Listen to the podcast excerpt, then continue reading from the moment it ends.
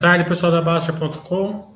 Estamos aqui com o Fábio, diretor de Relações com Investidores e Novos Negócios. Boa tarde, pessoal da Baixa.com. Estamos aqui com o Fábio, diretor de Relações com Investidores e Novos Negócios. E aí, também. Então, muito, muito bem dar uma cor aí para os seus acionistas e aí, prazo. A gente tem milhares e milhares deles. Ainda basta, né? uma cor aí para então, os seus acionistas. Como uma boa notícia para vocês a gente, em vez de fazer um Baster Webcast, hoje a gente está fazendo um Baster Day, diretamente aqui da, do escritório da M Dias, na Faria Lima. Né? E uma, uma, uma, a, uma má notícia né, é que vocês vão receber menos dividendos, porque ó, a gente está comendo bastante bolacha aqui. Vai, vai, vai ficar uns 5 centavos a menos de dividendos cada um. Que vocês vão receber nesse, nesse, nesse começo de ano. Então, boa tarde, Fábio. Muito obrigado pela atenção suas palavras iniciais. Não, João, eu, eu que agradeço a visita, a sua visita. É um prazer te receber aqui no nosso, no nosso escritório. Esse é um escritório que no mês de janeiro completou um ano é, aqui em São Paulo. É nosso primeiro escritório em São Paulo. Nós já temos é, algumas fábricas no estado, mas escritório mesmo esse, esse é o primeiro e que ele está a existência desse escritório está conectada a todo o plano de crescimento principalmente fora do Nordeste, né? Que eu imagino que a gente vai tratar desse assunto aqui ao longo da conversa. Mas é, é um prazer e, como sempre, aqui eu me coloco à disposição para as perguntas. Fábio, é, a gente teve um trimestre muito bom, né? Assim, a gente teve praticamente uma reviravolta aí de alguns trimestres mais fracos de uma vez só, né? Então, você pode dar um overview aí do quarto trimestre, como que está indo, a gente pode esperar uma continuidade do, dessa recuperação, né? E também, já aproveitando o gancho, vocês fizeram várias aquisições no ano passado, né? Se você também puder dar um overview de como elas estão sendo integradas, sinergias, né? todo, todo esse essa incorporação dessas novas marcas, alguns novos nichos mesmo, né? Vocês foram para alimentos mais saudáveis, né? snacks, tal.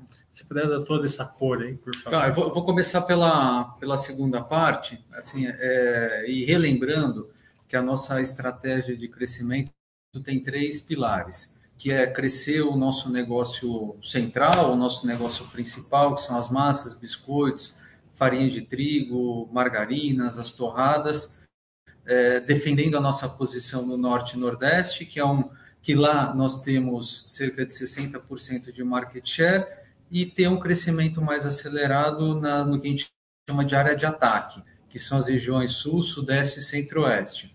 O segundo pilar, e aí a gente já vai começar a falar um pouco das aquisições, e a entrada da M Dias em outras categorias, principalmente no que a gente chama de mercearia seca, né, que não, não são produtos congelados, refrigerados, lácteos, não, a gente está falando de produtos da mercearia seca que, que são sinérgicos à nossa atual distribuição. Então, nos últimos 12 meses, nós adquirimos a Latinex, que é uma empresa do Paraná, que tem quatro marcas próprias. Vou até mostrar aqui, aproveitar e mostrar duas delas, né? Que essa aqui é a, é a Fit Food, que é uma marca que tem uma concentração do portfólio em snacks, snacks saudáveis. Esse aqui é tomate e manjericão, né? E tem Esse aqui é de chocolate ao leite? Esse aqui é um biscoito de arroz com ele tem uma camada de chocolate em cima. Esse aqui é, é o best seller da marca Fit Food, é o que mais vende da marca Fit Food. Uma outra marca da Latinex é a Fronteira, né? E aí destaque para esse produto aqui que é a, que é a tortilha. Né? Então aqui a gente está falando de produtos que têm um preço médio, né? Quando a gente faz a medida real por quilo, acima de 15 reais, o que compara com uma média de 7 reais da, da M Dias. Né? Então, a gente quer imprimir um ritmo mais acelerado de crescimento para essas, essas categorias. A outra aquisição foi a Jasmine, e a Jasmine também é uma empresa do, do Paraná. É, a Jasmine é líder nacional em, em biscoitos integrais, granolas e pães sem glúten. Né? Então, a, a, o Rodolfo, que era o, o, o o gerente geral da Jasmine, hoje ele tá, ele faz parte do grupo da M Dias, ele é um diretor executivo e ele é a pessoa que está à frente da, do crescimento dessas, dessas marcas. E o terceiro pilar de crescimento é a internacionalização, e que a gente começou esse, essa jornada há há cerca de seis anos, exportando. Hoje a M Dias exporta para mais de 40 países. É, na África, na América do Sul, exportamos para os Estados Unidos, exportamos praticamente todas as categorias que são é, comercializadas no Brasil. E um segundo passo natural a qualquer negócio de exportação é ter uma presença fora do país. E a gente adquiriu em outubro do ano passado a Las Acácias, que é a terceira marca de massas no Uruguai. Nós já tínhamos uma dias através do processo de exportação.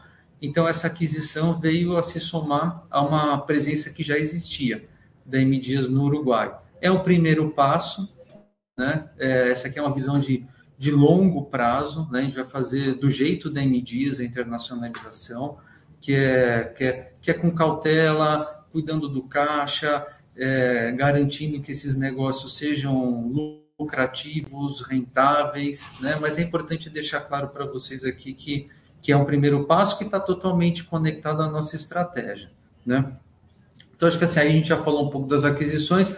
Quarto tri eu vou ficar devendo, né? Porque a gente ainda não divulgou é, o quarto trimestre. A gente divulga o quarto trimestre no, no dia 17 de março, né? Assim que o mercado fechar. E aí aqui eu já me coloco à disposição para a gente fazer uma outra live para falar do quarto tri. É, falar um pouquinho de commodities, ele estava caindo, né? Mas ainda a guerra ainda continua ainda, né? Como que está essa percepção assim de se, se a commodities está é, tá num nicho de, de queda ou, ou, ou, a guerra está tá dando uma volatilidade? Como, como a gente pode é, e, como que isso está sendo refletido nos resultados, né? Se, se essa parte volátil está dificultando, se ela não está volátil, está tranquila, né? Se, se, vocês conseguem fazer um hedge.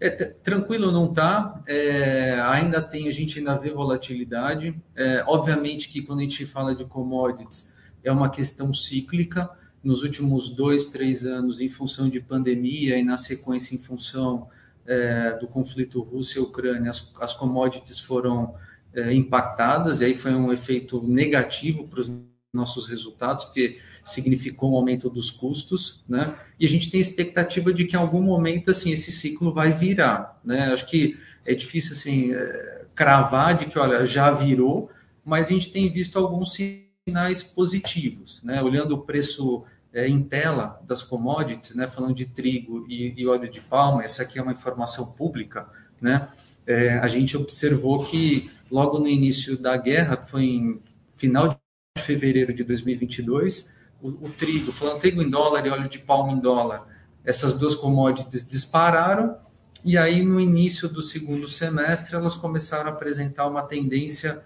ou não vou nem dizer tendência, mas alguns sinais de queda, né? a gente tem expectativa de que isso continue, né? Mas, obviamente, é uma expectativa a partir de algumas premissas, né? Quando a gente olha é, oferta e demanda de trigo no, no mundo, a gente vê que tá, é algo que está bem equalizado, né? É, produção em alguns países boa, por exemplo, só que por outro lado a, a produção de trigo na Argentina foi, foi menor no ano passado mas a gente olha que no Brasil a produção foi maior. Então, assim, sempre tem notícias positivas e negativas. Mas, assim, acho que no conjunto, acho que o sinal que a gente tem, olhando as informações de mercado, é que parece que o, que o ciclo está virando. Né? E isso, em algum momento, é, vai ser benéfico para os nossos resultados. É. Vocês importam commodities, né? É, exportam produtos, né? Mas acho que essa balança é, ela é maior na importação, ela causa é, um dólar, ela causa mais estrago na alta do que é, causaria é, um estrago na, na, exportação dólar menor. Né? Como a gente está vendo um dólar controlado, acredito que esse dólar está tá, tá sendo bom para emitir, está correto essa, mentalidade? Assim, o, o, quando o real aprecia, é, é bom para emitir, porque é, 60% do nosso custo está tá vinculado ao dólar. Né? O, o trigo ele é negociado em, em, dólar, mesmo se a gente compra no Brasil, o preço do Brasil acaba acompanhando o preço internacional, e o óleo de palma a mesma coisa. Né? Quando a gente vê os resultados aí de 2020 e 2021, que o real depreciou muito, houve um impacto negativo nos nossos resultados. Né? Então, é, a, a, apreciação do real, pelo menos a estabilização do real como mercado né, falando das indústrias, fazendo ajustes de preço, isso sim é, é benéfico para os resultados. É, a M Dias, ela tem um terço mais ou menos de market share no trigo, um terço mais ou menos nas massas, né? Mas se a gente olhar o quadro é, brasileiro, né, de regiões, a gente vê se vocês lá perto de 60% no norte e nordeste, hum. centro-oeste, sudeste, 20%, né? É, e vocês têm esse foco de ataque para ganhar market share aqui é, no Sudeste e Centro-Oeste. A gente não espera que vocês atinjam 60% aqui e tal. Mas quais são, assim, os, os meios para aumentar esse market share? Né? Eu sei que Piraquê é um deles, né? mas se tiver outros... E também até onde a gente pode sonhar chegar, assim, vocês têm algumas metas de curto prazo, né? Não sei, sei que vocês não estão grandes, mas assim, um, vocês chegam na reunião e falam assim, vamos tentar 25, vamos tentar 27, né? Só hum. para a gente acompanhar isso no futuro. Tá, assim, só uma, um, um, pequeno ajuste aí no que você colocou. Tá. Assim, é, é um terço do mercado de biscoitos e um terço do mercado de massas. Certo. É, né? foi, você falou trigo. Trigo, ah, é, desculpa. Então, é, 30, um pouco mais de 30% em biscoitos, um pouco mais de 30% em massas em nível nacional. No Nordeste, o, o João está tá, tá certíssimo, a gente tem 60%, Norte e Nordeste, e no resto do país 20%. Por que, que tem 60% no Norte e Nordeste? Porque a Midias começou lá. A Midias foi fundada em, em, em Fortaleza eh, na década de 50, e entre a década de 50 e o ano de 2003, todo o negócio aconteceu nas regiões Norte e Nordeste. A gente veio para o Sudeste com a aquisição da Adria. Então, é natural que a gente tenha uma participação de mercado maior naquelas duas regiões. Né? É, e por isso que a gente até fala que a área de defesa, porque é, um, é, um, é uma boa posição de market share, 60%. Né? Quando a gente olha o resto do, do país e tem 20%, em, em, áreas com poder aquisitivo maior, que você consegue vender produtos de preço médio maior, realmente assim é algo bastante atrativo, né? Que, que no futuro você pode até pensar numa expansão de marca.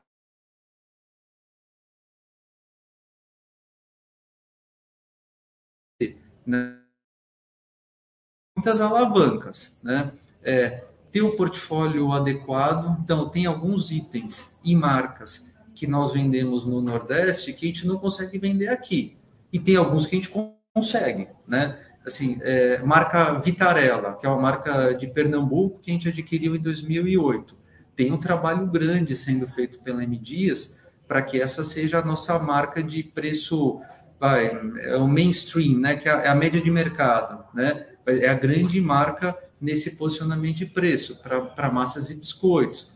A própria aquisição de Fronteira, Fit Food, é, Piraquê, né, que já era do, do, do Sudeste, né, e você vê produtos como esse aqui, Piraquê, que é um choco wafer, né? Então, assim, é, tem um investimento grande tanto em aquisições quanto no desenvolvimento interno de produtos para ter um portfólio adequado para essas regiões.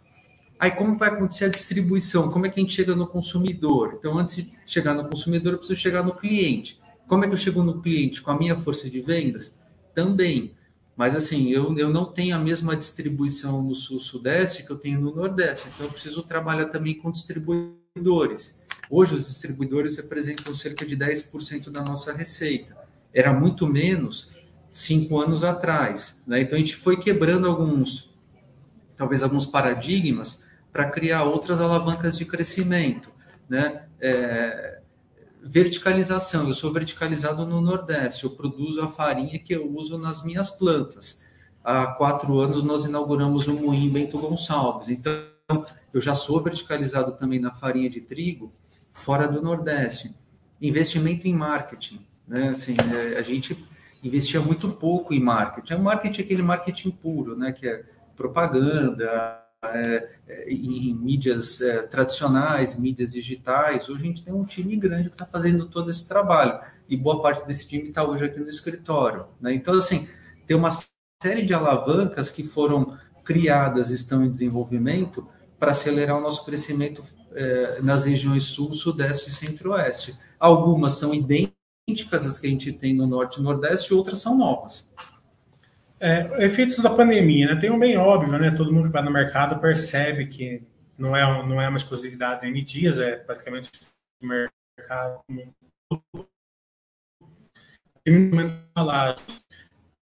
Se você puder falar o efeito disso preservou o, o consumo, né? As pessoas continuaram consumindo, se as pessoas reclamaram, se vocês tendem a voltar como que era, ou se você é um novo é, um novo presente, é esse pensamento. Assim, e, quando, quando, a gente, ah, desculpa, eu te interrompi. E outro e outra questão é que o mix é, ele, ele, ele, ele, ele, foi, ele deu um salto, né? Vocês, vocês conseguem hoje vender produtos mais caros, né? É, teve um efeito de, de vender produtos é, de valor agregado maior, né? Para Piraquê, é, como exemplo que está aqui, né? A gente até tinha goiabinha aqui para mostrar para vocês, mas a gente comeu antes. né? Então, fica, é, se você puder falar desses dois tópicos, assim, ficou bem, ficou claro. O, é, o tamanho da embalagem ficou mais claro, mas esse também, essa aceleração de mix também, para cima, né? É. Se você puder dar, um, dar uma cor. Tá bom, se, se a gente olha o mercado, os mercados, assim, no, no longuíssimo prazo, assim, olhando para trás, o que já aconteceu, a gente vê que assim, é, é, normal, de tempos em tempos, em, em espaços grandes, não estou falando de a cada ano a cada dois anos, mas em períodos maiores, assim, a, a indústria aumenta e diminui o tamanho de embalagem, né? O que aconteceu nos últimos trimestres foi o processo de, de readequação do tamanho das embalagens para deixar os produtos mais acessíveis, né? Porque está ainda num momento de consumo complicado, né? É o que a gente vê, a renda está apertada, né? Assim, o emprego melhorou um pouco, mas ainda tem dúvida se vai continuar melhorando. Então, assim, o contexto de consumo no país ainda está difícil, né? É óbvio que assim essas categorias, principalmente as, as mais básicas que a gente vende, elas são menos discricionárias, né? Então você não vê tanta volatilidade na demanda, é uma demanda estável. Assim, o consumo per capita de macarrão não muda quase nada de algumas categorias de biscoitos também não muda, né? Você pode ter alguma coisa na indulgência que tem um pouco mais de mudança, né? Mas no geral são categorias mais resilientes. Só que ao mesmo tempo, né? Você precisa garantir o acesso, né? Então diminuir um pouco o tamanho da embalagem é uma forma de, de, de dar acesso à, à população a esses produtos. E aí outra questão é do mix, né? Hoje, assim, melhorou o mix de medidas, melhorou, né? Melhorou pelo, pelo trabalho que foi feito nas marcas de maior valor agregado e melhorou pelas aquisições que foram feitas e, e cujas integrações estão em curso. Né? Se a gente vê hoje, a segunda maior marca da M Dias é a Piraquê, que é, é Vitarella é a principal, hoje Piraquê é a segunda. E Piraquê é a marca de biscoitos com os, com os preços mais altos. Você olha o real por quilo de Piraquê, assim, ele está é, é, muito próximo de alguns concorrentes que são multinacionais, né? Que tem marcas assim fortíssimas. Então, tem todo um trabalho de marca que está sendo feito, né? Justamente para dar mais valor agregado à pirâmide. Não é só uma, é, não é só propaganda, né? Trabalho de inovação, trabalho feito no produto e também comunicar bem o que está sendo feito no produto. Então, acho que é importante que assim todo mundo saiba aqui que hoje é a segunda maior marca que é que tem o produto que tem o preço mais alto e, consequentemente, as margens mais altas. É, o CFO da, da M Dias, ele deu uma entrevista esses dias aqui e ele estava comentando assim que o Brasil ele produz 50% mais ou menos do trigo é, que, que, consome, né? É, daí ele falou assim que ele espera que esse, que esse gap diminua no, no longo prazo. Mas como a dúvida né? E a gente vai dar uma cor melhor do que isso aí. É, o que, que muda para M Dias, ou se muda, né? O Brasil se tornar um autossuficiente de trigo, né? Ou não, se esse gap for estreitando, porque às vezes o, o investidor ele percebe que o gap está estreitando e fala, opa, isso é muito bom para M Dias, né? Mas será que ele é realmente muito bom? Como que funciona isso na, na objetivamente? Hum, é, hoje o, o, o, Brasil consome, falando de Brasil não em medidas, tá? O Brasil consome 12 milhões de toneladas. E esse consumo ele é estável, ele mudou muito pouco ao longo dos últimos anos. E até 2021, o país produzia cerca de 6 milhões de toneladas. Em 22, foi quase 10 milhões, né? E tem expectativa de aumentar um pouco em 23. Então, significa autossuficiência? Acho que está tá, tá próximo né? É, porque assim, você não usa o mesmo trigo para tudo. Então, tem, tem trigo hard, que é para um determinado tipo de produto, tem trigo soft, que é para outro produto. Então, não é que o Brasil vai produzir todos os tipos de trigo, né? mas você, você vai ter um, um, uma oferta maior. Acho que assim, talvez o grande benefício é que assim é, é, é bom não ter dependência, né? Então, acho que assim isso vai diminuir a dependência da importação de trigo, né? Agora, por outro lado, o trigo é uma commodity, né? E os preços são negociados a partir do, do preço internacional. Acho que assim, tem mais coisas positivas do que negativas, né? Talvez a. Acho que não é negativo, vamos para uma, uma, uma, coisa inócua, por exemplo, né? positivas e inócuas, que não vai mudar nada, porque, porque fica na commodity, mas não fica negativo, né? Não fica negativo, né? Diminui a dependência. Isso. Acho que é, diminuir a dependência sempre é bom né, de diminuir a dependência. A gente compra trigo, obviamente, do Brasil, a gente compra muito trigo da Argentina, a gente compra trigo do, dos Estados Unidos, do Canadá, porque lá tem o trigo hard, que é para alguns tipos de produto, assim, torradas, a gente usa muito trigo norte-americano, que a gente vai continuar comprando. É, tem outro movimento que a Mediza fazendo, eu não sei se é um movimento nacional, se você quiser abranger pergunta, fica à vontade.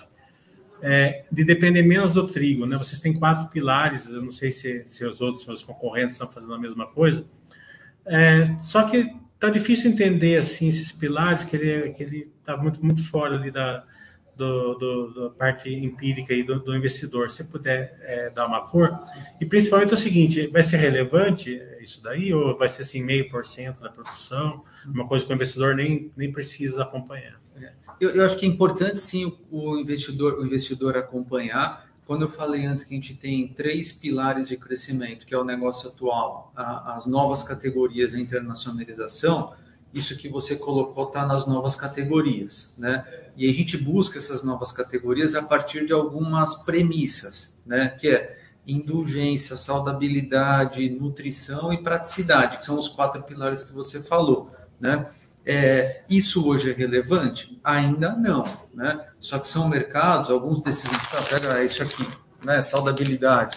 Você tem um crescimento anual acima de 10%, que é muito maior que o crescimento de biscoitos e massas, que são mercados maduros, que tem no, quase 100% de penetração nos lares. Todo mundo compra pelo menos uma vez por mês, né? Aqui não, aqui ainda tem um mercado que está tá aberto, né? Não tem nenhuma grande empresa hoje atuando nesses mercados. Então, eu acho que é algo que assim, o investidor tem que ficar atento sim, né? Assim, o que no tipo de aquisição que a gente tem feito, no tipo de lançamento que a gente tem feito nessas é, nessas categorias, né? E a evolução disso em termos de crescimento de receita e lucratividade.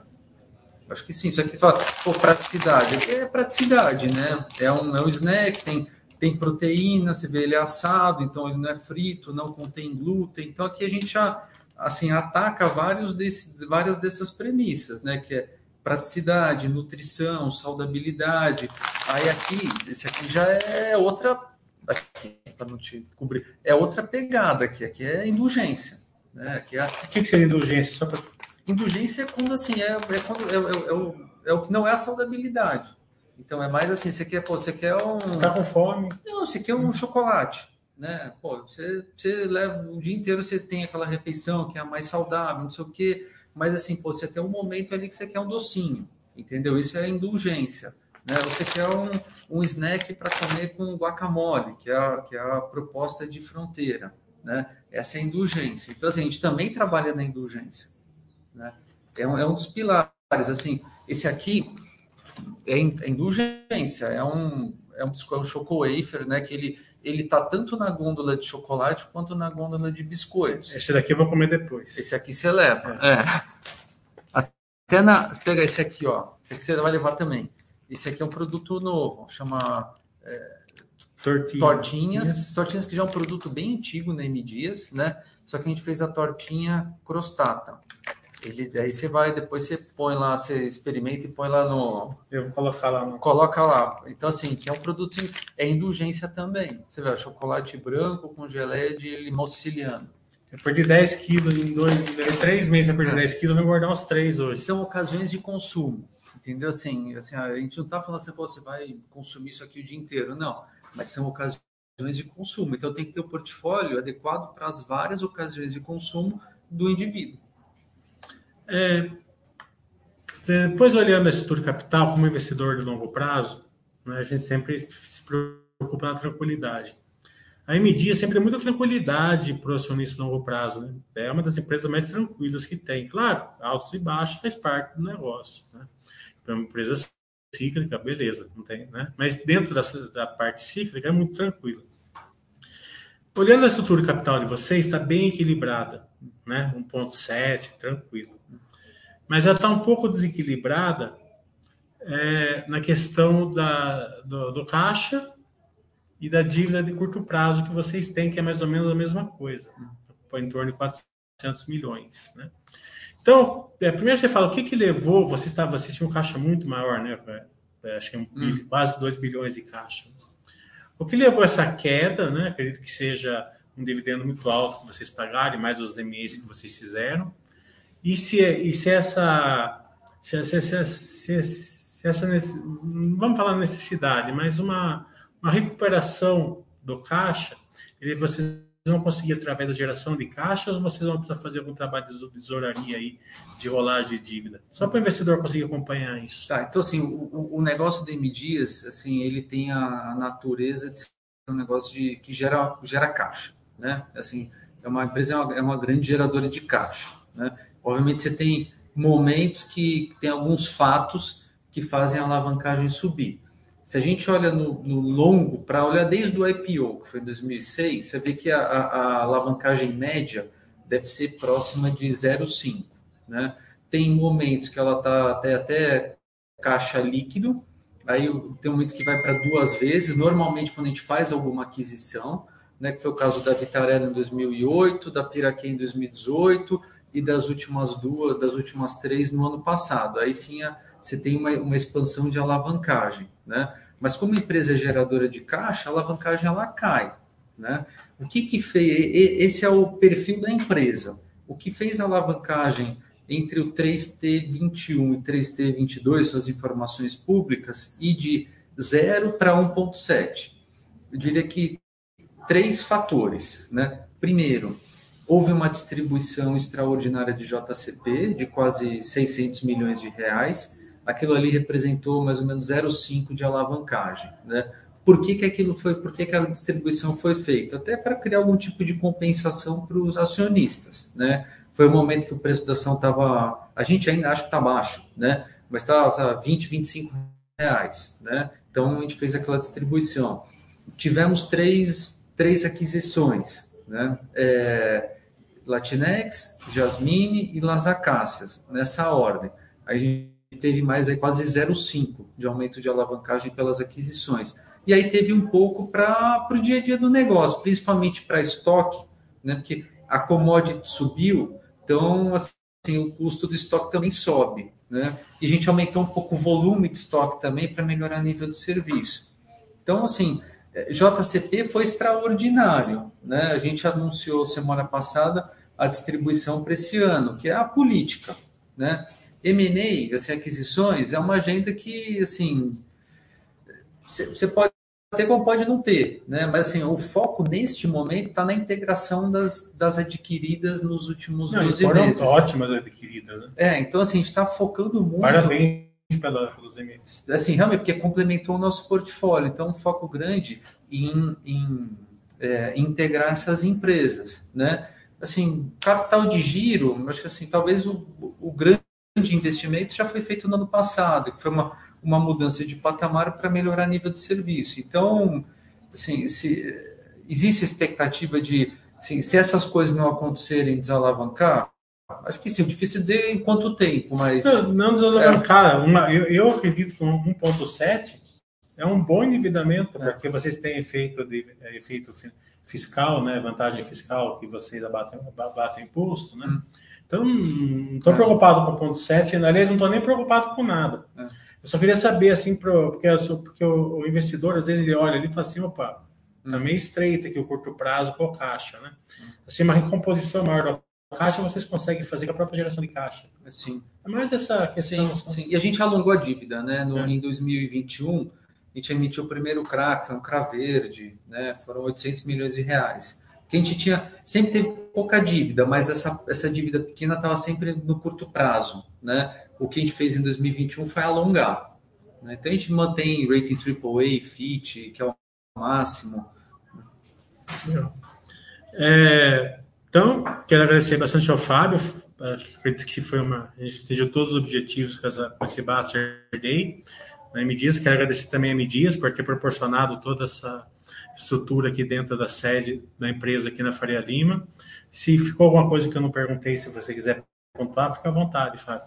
Não, eu quero assim, eu quero agradecer assim a sua presença. É, a gente sempre faz no, né, cada um no seu escritório, mas assim acho que é importante ter esse momento que a gente consegue assim é outro diálogo, mostra os produtos. Você degustou os produtos aqui também, viu como é nosso escritório, né? Assim viu as pessoas aqui, acho que isso é, é, é muito importante. Muito, muito legal. É muito importante, assim, fica também aqui o convite, pode montar até um grupo na próxima, traz aqui, as pessoas fazem as perguntas também, acho que assim, a gente está aberto, assim, a gente gosta muito de dialogar com o investidor, é, pessoa física, né, assim, hoje são é, quase 80 mil investidores, então eu sei que boa parte deles tem fazem parte da, da, da Baster, né? Então a gente está sempre aqui com, com de, de, portas abertas, é sempre um prazer. Tchau.